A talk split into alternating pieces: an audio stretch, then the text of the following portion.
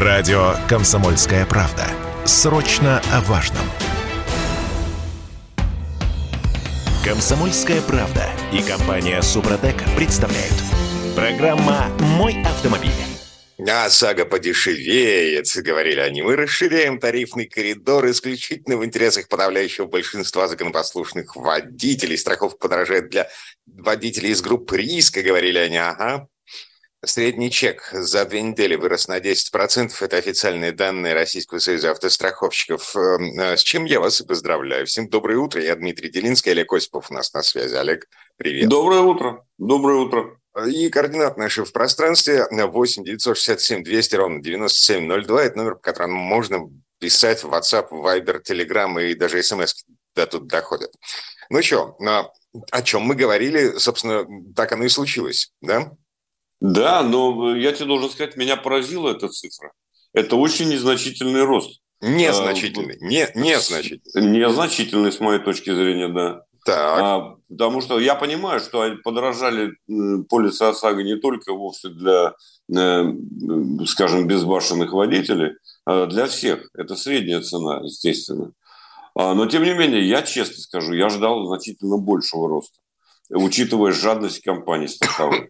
Смотри, все-таки, э, все-таки как, каким-то образом, но даже у нас конкуренция работает. В, а, значит, в сообщении Российского союза автостраховщиков есть разбивка по регионам. Значит, а, больше всего а, выросла средняя стоимость полисов ОСАГО в Подмосковье на 15% с 8868 рублей до 10247. И у нас в Петербурге на 14% э, с 9 с хвостиком до 10 с хвостиком. Ну, как бы мелочь. Теперь мы знаем, где жадины живут. Мелочь вроде бы, а, а все равно неприятно. Ну, то есть эти люди говорят, ну да, значит, стоимость запчастей выросла настолько, что, значит, нам сейчас нужно каким-то образом э, оставить страховые компании на плаву для того, чтобы выплаты не угробили страховой рынок, для того, чтобы у всех была возможность покупать полисы ОСАГО по всей стране, потому что если не будет полисов ОСАГО, на дороге вернутся 90-е, дикие 90-е. Ну, окей, вы подняли стоимость полисов ОСАГО из-за того, что подорожали запчасти. А вы выплаты-то повышать собираетесь? Нет? Это первое. А потом у вас по запчастям большие послабления. Оригиналы ставить уже не обязательно. А это в том случае, если оригиналов нет на рынке. Там Слушай, есть, да, там есть. Можно доказать, что ничего нет. О. Ну, так. ну, какие оригиналы, которые производятся на территории Российской Федерации, да, это не докажет, что этого нет. А все остальное, то, что возится, легко.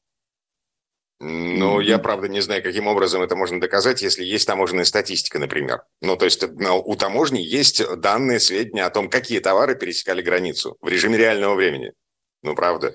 Ну, честно, не знаю, там будет ли кто-нибудь интересоваться тормозными дисками, вот откуда они именно приехали, так сказать. Ну, э, не буду спорить. Э, в любом случае, э, такие послабления есть и каким-то образом э, ремонтируют. Более того, отодвигаются ведь сроки э, выплат, то, то есть сроки ремонтов, если ты э, не хочешь получать натуральное денежное возмещение. В общем, не так уж плохо они себя чувствуют пока страховые компании.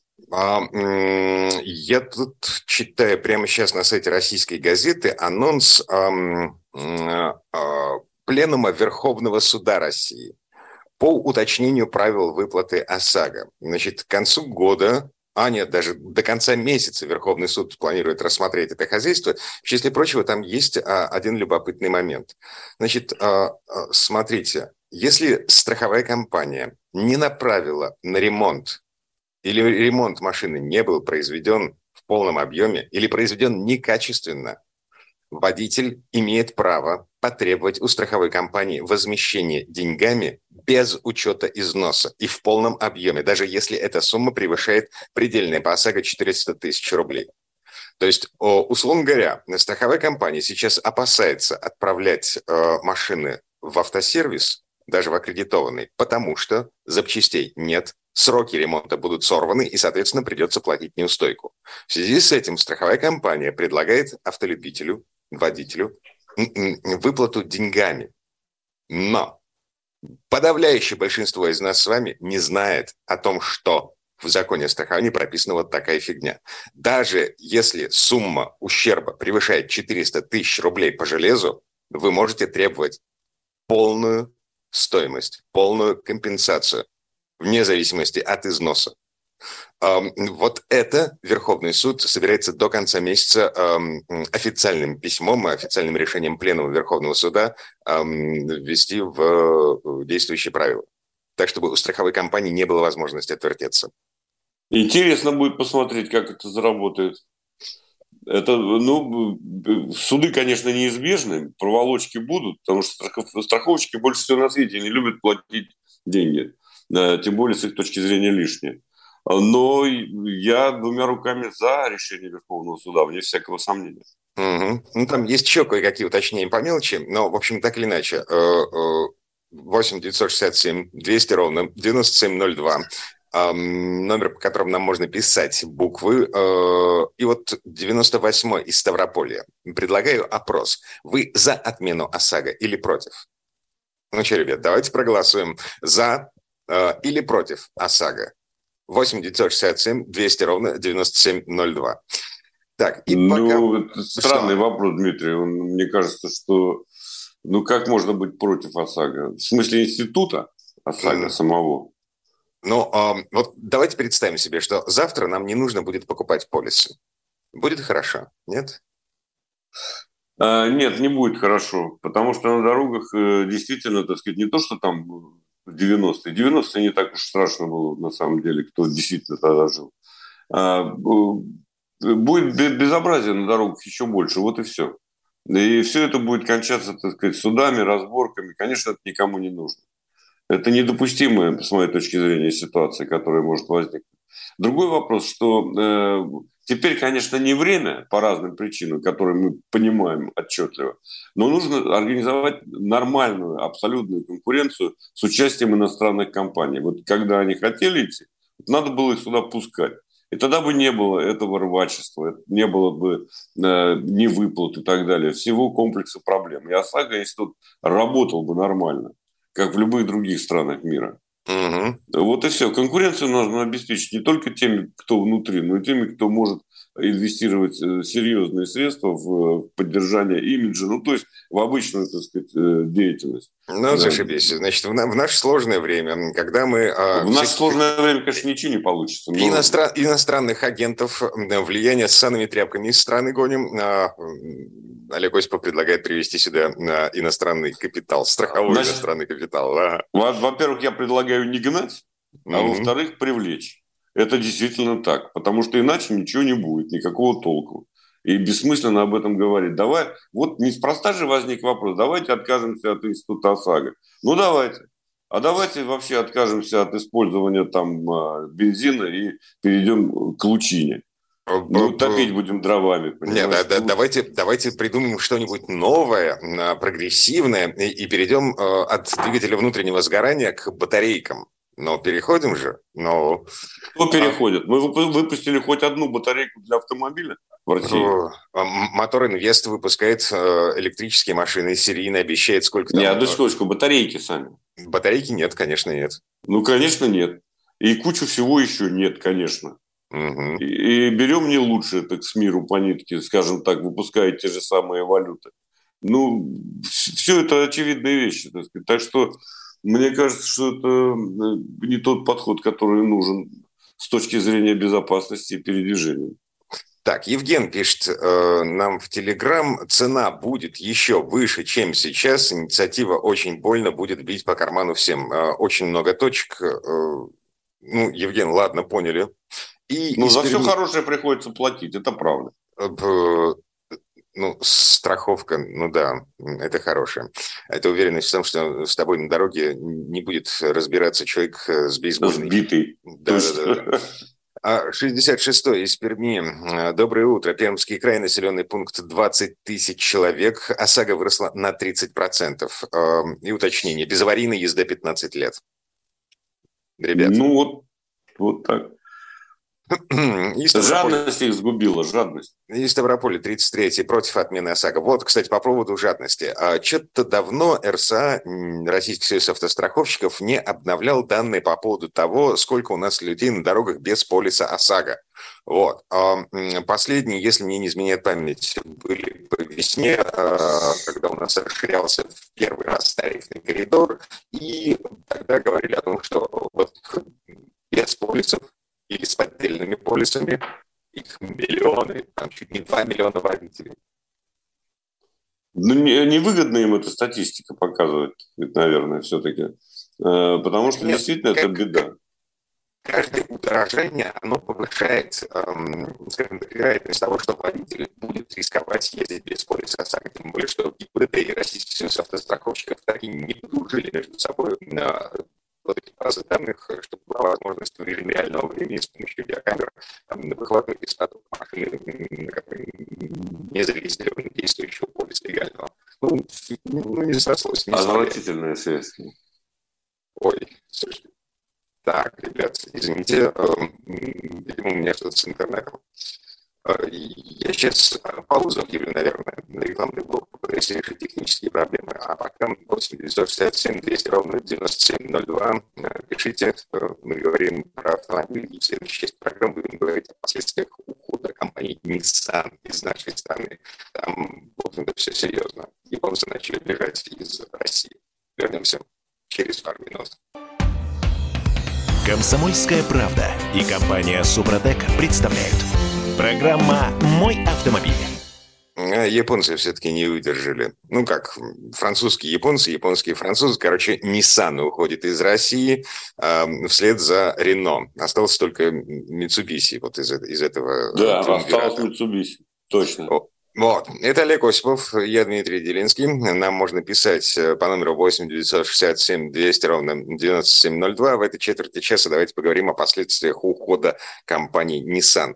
А, уход эм, полный подчеркиваю, то есть если Toyota на пару недель назад объявила о том, что она просто закрывается завод в Петербурге, э, но остается дилерская сеть, остаются гарантийные обязательства, вот это все, э, то Nissan, э, по примеру Renault, вот, продает свои активы э, государству за символический 1 евро, но управлять э, активами Nissan в нашей стране будет нами, как и в случае с Renault.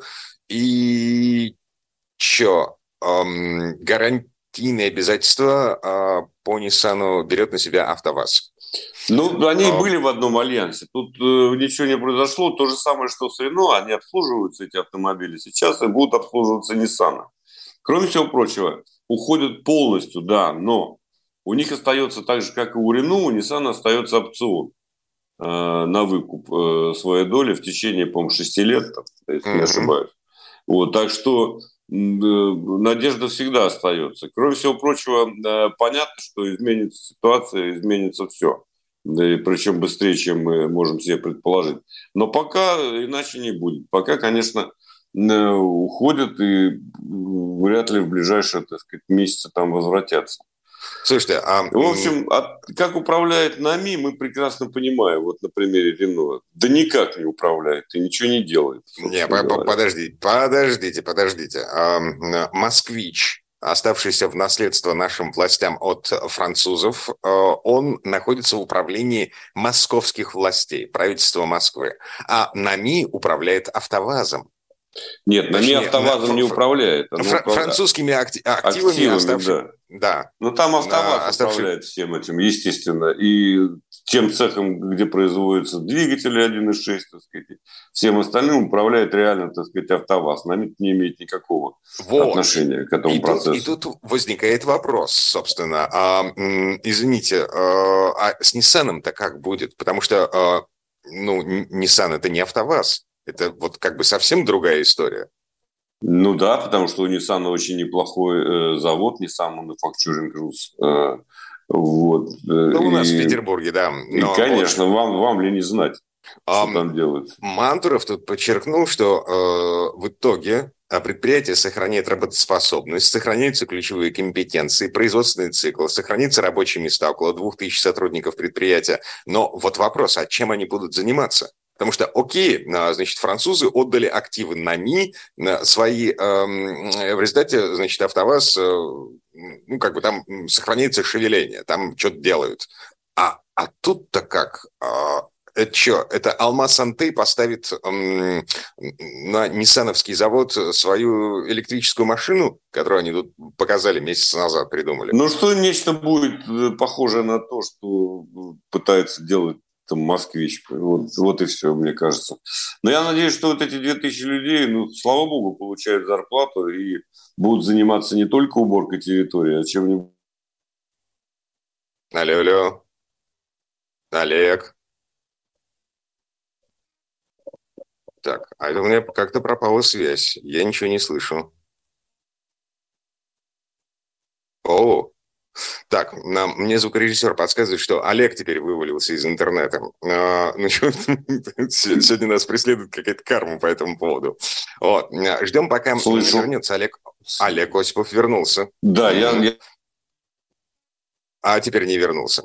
Ладно, а, значит, э, еще раз, на всякий случай, э, Nissan, концерн Nissan уходит из России, разводится по сценарию эм, уже опробованному компании Renault. Вот. Из этого триумвирата Renault, Nissan, Mitsubishi остается в нашей стране Mitsubishi, но эта японская компания пока молчит о перспективах. А остальные японцы, Mazda разводится с Solers, эм, и Solers разводится, судя по всему, с Isuzu. Идут переговоры о продаже бизнеса. Solers официально объявил о том, что на заводе Mazda на Дальнем Востоке они, собственно, будут делать э, машины под своим собственным брендом. Так, и что? В э, нашем э, портале, смс-портале, что нам пишут? Эм, воу, Сколько лет прошло, а в сфере ОСАГО до сих пор бардак. В чем проблема? В регионах купить полис практически невозможно. Я за отмену ОСАГО, пишет нам Николай из Ставрополя. Игорь из Ставрополя. Здрасте. Видел в городе в салоне китайский Ченган, ну, пишет Шанган. Вид снаружи и внутри космический. Литье на 21 дюйм, дверные ручки скрытые, цена космическая 5 миллионов. Расскажите о нем. Ура, um, слышу. Да, отлично. Э, тут Игорь из Ставрополя предлагает нам рассказать о э, Ченгане новом, китайском, за 5 миллионов. Угу. Ну, мне нечего сказать, я прошу прощения, конечно. Извините, не ездили, О не приличном автомобиле какого-нибудь рассказал, о Чингане не знаю ничего. Я против ОСАГО, всем выплачиваю а копейки при ДТП. А чтобы отремонтировать машину, надо всегда идти в суд, э, пишет нам из Воронежа. Э, мошенники-страховщики наглеют. Это из Алтая, 49-й. И э, он же 49-й внезапно предлагает отменить Осаку срочным образом. Э, товарищ, э, поясните, пожалуйста, что вы имеете в виду? Вот. Это то, что накопилось к текущему моменту по номеру 8 967 200 ровно 9702. Так, и чем? Ну, мы с Послед... Nissan закончили с тобой. Последствия ухода Nissan. А, а, тут интересные цифры есть. У нас 10 миллионов японских машин в нашей стране. Но вот, можно предположить, что значительная часть этих машин это, это вот как раз Nissan, ниссановского производства. И, внимание, вопроса. А у АвтоВАЗа эм, хватит кишки яиц для того, чтобы справиться вот со всем этим? С обслуживанием, в том числе гарантийным. Вопрос открытый. По Рено есть жалобы. И мы снова потеряли Олега. Ладно, 8 967 200 ровно 9702, номер, по которому нам можно писать в WhatsApp, Viber и Telegram. А, вернитесь, э, да, а, здравствуй, друг, э, Пермский край, 14 вернитесь к 90-м, ОСАГО отменить. Жили без нее, обходились, э, это 49-й из Алтая. Не понимаю. Ну ладно, не суть. Вот. И еще пара цифр, э, что касается эм, японского автопрома. Значит, в э, данный момент э, в России можно купить 4 кроссовера Мурана, 19 э, недокроссоверов Тирана, э, чуть более полусотни X-трейлов и 66 Кашкаев. Это весь Nissan, который остался в наличии в нашей стране. Новый. Только вот опять услышал, слава богу, Только ага. недавно покатался на отличном автомобильчике, на X-Trail, самым мощным. Всего и полсотни, все. полсотни все. таких машин осталось в нашей стране. Угу. Полсотни, то есть надо, рекомендуешь э, поспешить и купить? Э, ну, наверное, да. Вот. Хотя тут вопрос, что будет с обслуживанием этой машины? Потому что, еще раз повторю, э, Nissan уходит окончательно, ну, в смысле полностью, и передает все гарантийные обязательства АвтоВАЗу. Да ты знаешь, я так э, надеюсь, что с обслуживанием ничего страшного не будет. Э, у нас обслуживаются разные автомобили, в том числе, которые официально никогда не поставлялись. И народ как-то выходит из э, положения. Да, возможно, какие-то особенные запчасти будут дороже. Там ремонт обойдется, безусловно, дороже. Но, в принципе, обходится народ, и ничего страшного не будет. Катастрофы, я надеюсь, что не произойдет. Кстати, оставишь мне время в следующем, э, в следующем нашем, ну, после новостей, наверное. Я с удовольствием расскажу еще об одном японце, который пока держится на угу. российском рынке и уходить не собирается. И это а... забавный автомобиль. Очень интересно. Кстати, 49-й из Алтая, который предлагал отменить Осаку, ну, уточнился. ОСАГО, по-вашему, она превратилась в Осаку э, в результате э, Т-9. 98-й из Ставрополя. Если нельзя отменить ОСАГО, то навести в этой сфере хоть какой-то порядок, потому что Центробанк как регулятор показал свою полную, то есть абсолютно недееспособность. Э, спорное мнение? Спорное точно совершенно, потому что Центробанк делает, что может. Mm-hmm. Он в, этом, в этом отношении ну, он не определяет правила игры, он следит за их исполнением. Э, и ну, вот за этими самыми коридорами и так далее. Делает, что может действительно. Тут не к нему претензий. Ну, слушайте, ну, в, э, сытые нулевые, в конце сытых нулевых, э, была попытка ввести в нашу страну иностранный страховой банковский бизнес. Э, условие было очень простое, опять же, государством придуманное. Открываете здесь дочку, ну, и как бы и живете долго и счастливо. Ну, вот я сам рассказывал людям о том, что э, иностранные, европейские страховые компании начали приходить в нашу страну, предлагая э, европейский сервис в конкурентных, ну, в смысле, в конкурентной борьбе. Ну, вот, в том числе по ОСАГО. Ну, так, собственно, все это накрылось медным тазом в начале десятых годов. Вот, из-за того, что, столкнувшись с э, бюрократией российской, э, в общем, иностранный бизнес сказал, да ну его, вот, Пойдем это, мы домой. Это правда. Дань слишком высока была, показалось. Mm-hmm. Ну, что поделаешь? Нужно было создать... Понятно, что не просто так пригласить, а создать условия для того, чтобы они работали на равных с российскими компаниями. Тогда был бы толк. Угу. Так, ладно, вернемся буквально через пару минут. Прямо сейчас немножко реклам новостей. Э, пауза будет короткой. Комсомольская правда и компания Супротек представляют. Программа «Мой автомобиль». Хватит ныть. Заплатил 7-10 тысяч рублей, получишь 100-200. Это нам 33-й из Ставрополя пишет. 33-й, вы издеваетесь? По ОСАГО ты получаешь компенсацию ущерба вот, по железу, исходя из остаточной стоимости твоих деталей. Если тебе что-то придется менять, ты еще и доплатишь, а иногда еще и в два, а то и в три раза больше, чтобы твоя машина ездила дальше. Да это... Ладно, извините, крик души. Бот, по-моему, какой-то. Да. Олег Осипов у нас на связи, я Дмитрий Делинский, мы продолжаем говорить про машины. И в этой четверти часа э, давайте попрощаемся с Ниссаном, с АвтоВАЗом, чтобы ему э, хорошо спалось. А, у нас тут э, федерализация, у нас тут государство вспомнило о том, что мы Российская Федерация. Вот. Что это значит? Это значит, что у каждого региона в каждой избушке свои погремушки. Да? Да, и можно э, на свой страх и риск и по своему усмотрению штрафовать. Не, ну как, федеральные власти разрешили Москве, Санкт-Петербургу вводить отдельные э, повышенные штрафы за нарушение правил парковки. Ну просто потому что, типа, москвичи и петербургцы богаче, чем вся остальная страна, и если ты паркуешься не по правилам, то вот тебе в два раза больше. Вот. Но тут э, вообще интересно значит, субъекты федерации получат право самостоятельно определять размер штрафов для нарушителей правил проезда по платным дорогам. И направлять собранные штрафы в местные бюджеты. Это у нас такой а, законопроект написал Минтранс.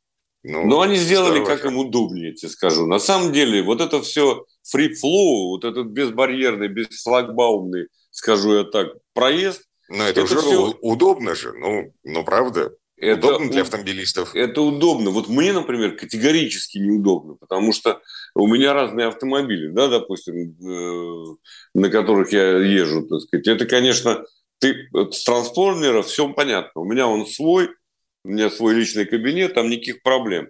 А вот с этим фриплоу могут возникать э, вопросы. Какие? Единственное, я, я правда не понимаю. Ну вот ты проехал мимо э, этого самого датчика FreeFlow. Вот он считал твой номер. Вот он э, пропикал твой э, транспондер. И чё? Значит, есть Какая два, проблема-то? Есть два момента, две проблемы, с которыми лично я столкнулся. Первое. Если у вас термическое стекло, то не работает транспондер, если вы установили его по недоразумению или как рекомендуют э, внутри в салоне, да? Так. Он может не сработать. Это первое. Второе на ЦКАДе попробуйте угадайте, где они есть, эти датчики, где нужно считывать. А зачем мне это угадывать? Потому что вот в таком случае ты должен...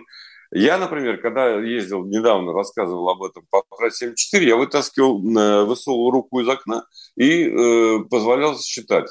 С первого раза не везде получалось. Но чаще всего, в 90% случаев считывался. То есть я это при проезде что... шлагбаума. Так, да, понятно. Так то же самое, то же самое, такие же проблемы э, с такой же вытянутой из автомобиля рукой э, ты встречаешь и на ЦКАДе, допустим, где где вообще это имеет смысл, вот эти вот штрафы и ограничения. Ой-ой, я представляю себе эту картину. Значит, разрешенная скорость 130 км в час, мы едем 150, открываем окно и пытаемся высунуть руку. Значит, не на, 100, mm-hmm. на скорости 130 ни один датчик не считает твой, твой транспондер. Просто не считает. Угу. Там везде скоростные ограничения, э, ну, практически, должны быть, во всяком случае. Ну, то есть в, общем, в, тех, в тех местах, где стоят датчики, так? Да, должны по логике вещей. Угу. В общем, не знаю, мне эта э, система, так сказать, она вроде бы хороша, но мне кажется, что что-то тут не додумано. Э, для меня лично она не очень удобна. Впрочем, это чисто субъективное мнение. Угу. В данном случае я не претендую на роль автоэксперта. Просто как потребитель, как владелец транспондера. Так, слушайте, э, тут еще один э, странный, сложный момент. Короче говоря, вот эти штрафные квитанции за неоплату проезда э, выносит Ространснадзор. Значит, неполный 2021, 9 месяцев 2022 года, с тех пор, как эта система была запущена, вынесено в общей сложности более миллиона штрафов. А как этот система обжалования этих самых штрафов, как приходят эти квитанции с фотографиями. Я вот лично не знаю, потому что а, я ездил, ну, пару раз по ЦКАДу, и э, каждый раз у меня все срабатывало. Я не знаю, что за проблемы могут возникнуть, если ты едешь по ЦКАДу с транспондером под лобовым стеклом. Ладно, не суть. Э, но э, были жалобы, что людям э, начинают звонить э, роботы и требовать деньги. Помните, была такая история в прошлом году? Да, она, собственно, не кончилась, не, не, не исчезла никуда эта история. А, причем эм, роботы требуют несуществующие долги. Ну, вот от этого я избавлен, к счастью, с одной стороны, потому что машина зарегистрирована на компанию, как правило, поэтому мне все равно. Впрочем, это не всегда так было и не всегда так будет, я думаю. Угу. А, э, не, не, не знаю, мне не нравится эта система почему-то. И тем более региональная система. 48-й из Воронежа пишет. Очень странно работает система ТПАС, а учитывая нелюбовь к настройкам антенн, вот которые приемные устройства ну, да. в местах проезда. Вообще жуть. Говорю как экс-сотрудник. Это 48-й из Воронежской области. Согласен. Мне приходилось на шлагбаумах высовывать руку вот, из окна с транспондером. Ну, просто тупо потому, что не, ловила. По какой причине, не знаю. Потому что Но, не э, считывала, да. А там, там, где free flow, у меня не было никаких проблем. Ездил, вот. Че, ну, да, на, напомню на всякий случай, вот в связи с чем мы это обсуждаем. Минтранс хочет дать регионам право самостоятельно устанавливать размер штрафов за неоплату проезда по платным дорогам. То есть э, у той же Воронежской области будут свои собственные штрафы. Э, у Московской области, у Ленинградской, у Петербурга. Вот. Федерации, да. Вот уж разгуляются ребята. Особенно в Воронеже. Я так. с ужасом жду. Вот еще не все штрафы пришли.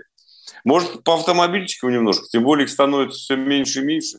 Говорят, ну, упал да. рынок, пишет коммерсант нам, что э, в сентябре снизились продажи, в том числе и автомобилей с пробегом на 9%. Ну, Но по сравнению с падением продаж новых, это еще ничего. Угу. Так, ладно, машины. А, что у нас на очереди? Что мы трогаем сегодня? Настоящий, единственный, если иметь в виду официальные продажи, внедорожник. Mitsubishi Pajero Sport. Божечки, а, кошечки, а они вы... еще живы вообще? Mitsubishi закрывал производство Pajero или, или нет? Или они только нет. спорт оставили на конвейере, они, а Pajero закрыт? Да, они оставили Pajero спорт. Это единственный рамный, подчеркну, это внедорожник на российском рынке. Погодите, это... а что, Great Wall э, нет? Э, нет, ну, послушайте, мы говорим об автомобилях, да, большой Китайцы отдельно. Great Wall, ну, ну что вы, там никакой рамы никогда не было, отродясь, по-моему. Вернее, был на пикапах, на основе которого он построен. Но не будем даваться в подробности, поговорим о Pajero Sport, потому что это автомобиль, э, который э, с полным основанием можно назвать именно брутальным. Вот это, э, я не, исповедую гендерный подход при э, разговоре об автомобилях, но в данном случае за рулем, как правило, должен находиться мужчина. Э, потому что вот там все сделано для того, чтобы ты работал. Тяжелый руль, никакого электроусилителя, а обычный гидроусилитель. Руль надо крутить, им надо работать. Он не такой легкий, пальчиком его не повернешь. Понимаешь? То есть все, ты залазишь туда, да, может быть, у кого-то возникнут э, проблемы с посадкой. Ну, не самая удобная. Подножка, так сказать, не самая широкая. Ну, как бы можно э, справиться с этим делом. Так, Даже а мне удается. Там э, палка, автомат, что там? Там э, восьмиступенчатый автомат. Ага, э, то есть как, все, все-таки, все-таки не, недостаточно брутально. Нет, есть механическое, пожалуйста, если вы хотите, есть шестиступенчатая механика. Но это в одном варианте с дизелем. Угу. Вот у меня, кстати говоря, сейчас дизель. Чему я несказанно рад. Есть еще трехлитровый бензиновый мотор, а это дизель. Есть для особенно продвинутых шестиступенчатая механическая коробка передач. Но самое главное, почему я говорю, что это автомобиль брутальный? Потому что э, он, конечно, создан для штурма бездорожья, вне всякого сомнения. Но самое поразительное, что инженерам удалось в отличие от прежних версий, кстати сказать, так вывести подвеску, что он прекрасно держит дорогу на высоких скоростях и в городах, и за городом. А, внимание, вопрос. Что такое высокая скорость для Pajero Sport? Для, а, Я любого, понимаю, что... для любого равного да. внедорожника высокая скорость за 100. Вот. Да, около того. А вот некоторые тех, которых вы называли, из Поднебесной, они начинают рыскать по полотну и уже на 50 и дальше. Угу. То есть это все, вот у него никакого риска не есть. Автомо... Нет, автомобиль очень хорошо держит, э, то есть обладает курсовой устойчивостью. Это все э, при том, что он, конечно, рассчитан на бездорожье. Углы съезда, въезда, а, кроме того, большой клиренс, там все сделано для того, чтобы вы штурмовали. Конечно, он валкий, но валки до определенной степени. Он не, предол... не продолжает валиться до отбоя. Он так накренился, вы понимаете, как он едет, то есть абсолютно прогнозируем, но дальше не заваливается и не склонен к переворачиванию, как некоторые китайцы, которые сейчас продаются.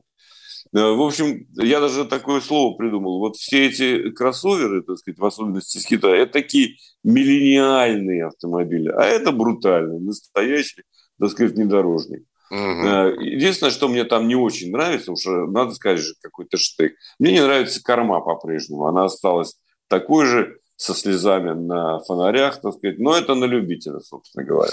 Во всех а... остальных отношениях автомобиль интересный. Олег Осипов. Э, Олег, спасибо, хорошего дня. Всего доброго, удачи всем на дорогах.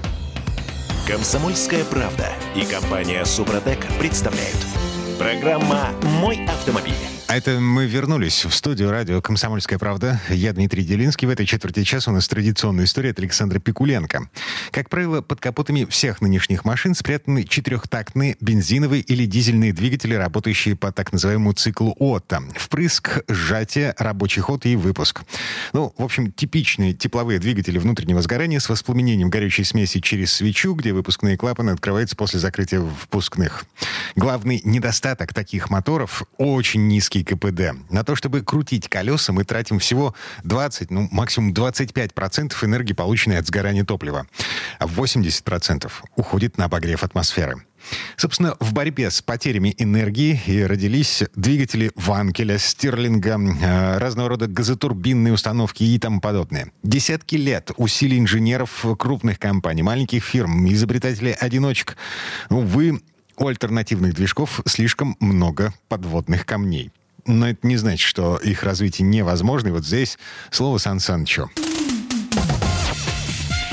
Предыстория.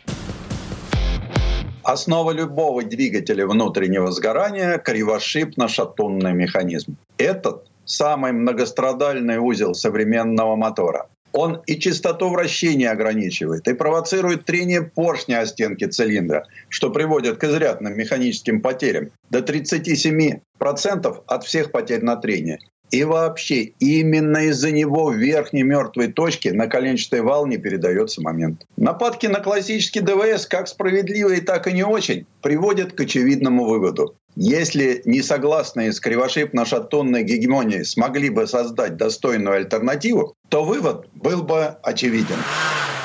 Изобретение бесшатунного двигателя сулит изрядный выигрыш в КПД. Таковой действительно удалось извлечь из своего роторно-поршневого двигателя гениальному Роберту Ванкелю. Впрочем, как мы помним, и его детище не без греха. Термические перегрузки, не лучший режим сгорания топлива, проблемы со смазкой — это очень серьезные недостатки, которые удалось решить только отчасти. И хотя РПД до сих пор живет, широкого распространения этот двигатель так и не получил. Хотя надежда на него возлагались серьезные. Впрочем, роторный мотор не единственная конструкция не согласна. Еще один способ обойтись без шатунов предложил советский инженер, талантливый конструктор авиационных двигателей Сергей Степанович Баландин. В его моторе нет шатунов, зато есть ползуны. Через них усилие от жестко соединенных с поршнями штоков передается на коленчатый вал опора которого через кривошипы и зубчатые передачи создают момент на выходном валу. Несмотря на вроде бы не такую очевидную по сравнению с классикой Герра Отто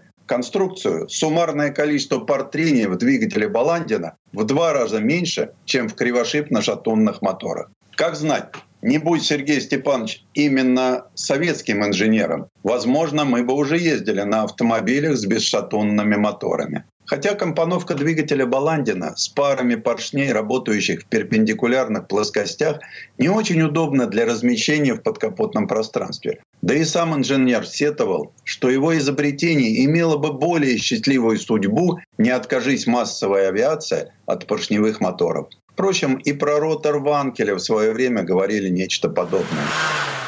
Кстати, о Ванкеле. Да-да, опять оптимизировать процесс сгорания в роторно-поршневом двигателе можно было бы при помощи изобретенного Вениамином Моисеевичем Кушелем цикла сгорания. Его он написал в 1962 году в своей докторской диссертации термодинамические основы и рабочие процессы двигателей внутреннего сгорания нового типа. Вскоре после публикации результатов этой работы в НАМИ были построены и испытаны двигатели, работающие по этому новому циклу. Суть его в следующем. Представим себе двухцилиндровый мотор, поршни которого движутся с задержкой на 22-24 градуса после каждого поворота коленвала. В первый цилиндр впрыскивается обогащенная топливно-воздушная смесь, а во второй, ведь его поршень отстает, засасывается чистый воздух. В момент вспышки второй поршень еще не достиг верхней мертвой точки, то есть там так сжатие еще продолжается. В итоге получается, что процесс сгорания смеси в первом цилиндре поддерживается воздухом, поступающим из второго по соединяющим их каналов. Таким образом, достигается более полное сгорание смеси. А чтобы реализовать цикл Кушеля на базе РПД, Нужно всего лишь сделать в камере сгорания специальный выступ между свечой и форсункой, разделив ее на две части – горячую и воздушную. Во время такта впуска горячая камера существенно меньше второй, а в момент вспышки они примерно равны по объему. При рабочем же ходе сжатый воздух поддерживает горение. При этом реализуется принцип вихревой камеры сгорания. В 60-х восьмицилиндровый двигатель Кушуля пробежал под капотом «Волги» 30 тысяч километров и показал неплохие результаты. Жаль только, что в НАМИ тогда больше увлекались моторами с форкамерно-факельным зажиганием. А ведь двигатель Кушуля мог бы стать хорошим мотором для легковых автомобилей. А история без шатунников продолжилась в 1995 году, когда бывший болгарский доктор-диссидент, а в то время преуспевающий французский инженер-новатор Румен Антонов, у него были запатентованы несколько изобретений, таких как двуступенчатый нагнетатель и целый ряд трансмиссионных решений. Наконец-то получил патент на двигатель внутреннего сгорания собственной конструкции. Только в отличие от Феликса Ванкеля, он не стал торговать патентом, а организовал собственную компанию которая и занялась внедрением нового мотора. В 2005 году Антонов построил изящный прототип по мотивам Bugatti 57 Atlantic 1938 года. Лучшего способа подчеркнуть компактность и изящество конструкции силового агрегата имени себя придумать невозможно. Единственным недостатком было то, что экспериментальный образец двигателя был слабоват, зато компактен и обладал очень плавной скоростной характеристикой. Добиться этого удалось благодаря применению составного ротора конфигурации, напоминающего параллелограмм. Только наклонная сторона у него изогнутой формы, наподобие коромысел. Одно из них качается на опорной оси, а крутящий момент на коленвал передает соединенный с коромыслом длинный элемент. Их в моторе тоже два, причем форма их такова, что вне зависимости от формы параллелограмма, она, как известно, при постоянном периметре может меняться. Они соприкасаются, образуя замкнутый объем, в котором и происходит последовательно все четыре такта, описанные еще Николаусом Аугустом Отто. В отличие от мотора Ванкеля, в двигателе Антонова ротор не танцует по сложной кривой вдоль статора, а пульсирует. Вот уж действительно, вместо сердца пламенный мотор. За газораспределение, как и в роторно-поршневом двигателе, отвечает револьверный механизм, очень похожий на золотник. Никаких распредвалов и клапанов здесь нет.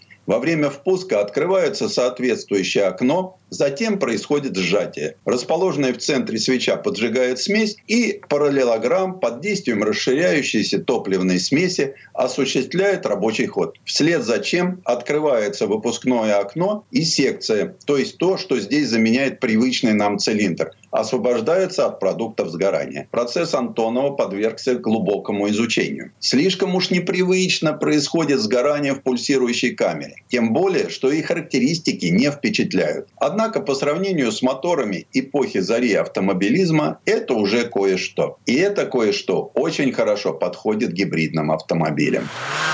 Романтик Джон Делориан мечтал сделать свой совершенно уникальный дримкар. И у него получился DMC-12, который называют просто Делориан. Он отличается уникальными решениями во всем. Начиная от кузова из нержавейки и заканчивая дверями крылья чайки. Но мало кто знает, что Делориан хотел дополнить необычный внешний вид машины еще и уникальным мотором. Среди найденных после его смерти чертежей были и чертежи аксиального ДВС. Судя по его письмам, он задумал такой двигатель еще в 1954 году, а всерьез принялся за разработку в 1979. В двигателе Делориана было три поршня, и они располагались равносторонним треугольником порядком вокруг вала. Но каждый поршень был двусторонним. Каждый из концов поршня должен был работать в своем цилиндре. Двухтактный двигатель Боннер изобретенный в 2006 году в Соединенных Штатах Вальтером Шмидтом, устроен еще сложнее. Цилиндра тут расположена буквой X, а коленвал тоже совершает планетарные движения за счет системы шестерен. За газораспределение в Боннере отвечают клапаны в донышках цилиндров и вращающиеся золотники в корпусе мотора. При этом внешние поршни могут немного смещаться под давлением масла, обеспечивая переменную степень сжатия. Запутанная схема. А все ради высокой мощности на единицу веса. В теории Боннер выглядит интересно, Но на практике о нем уже давно нет никаких новостей. Судя по всему, надежд он не оправдал. А ведь есть еще много экзотических разработок, вроде двигателя на это ДВС с изменяемой степенью сжатия или с пятью тактами,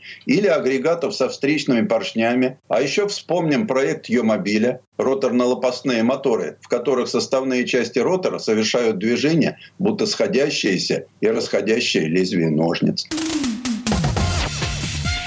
Предыстория.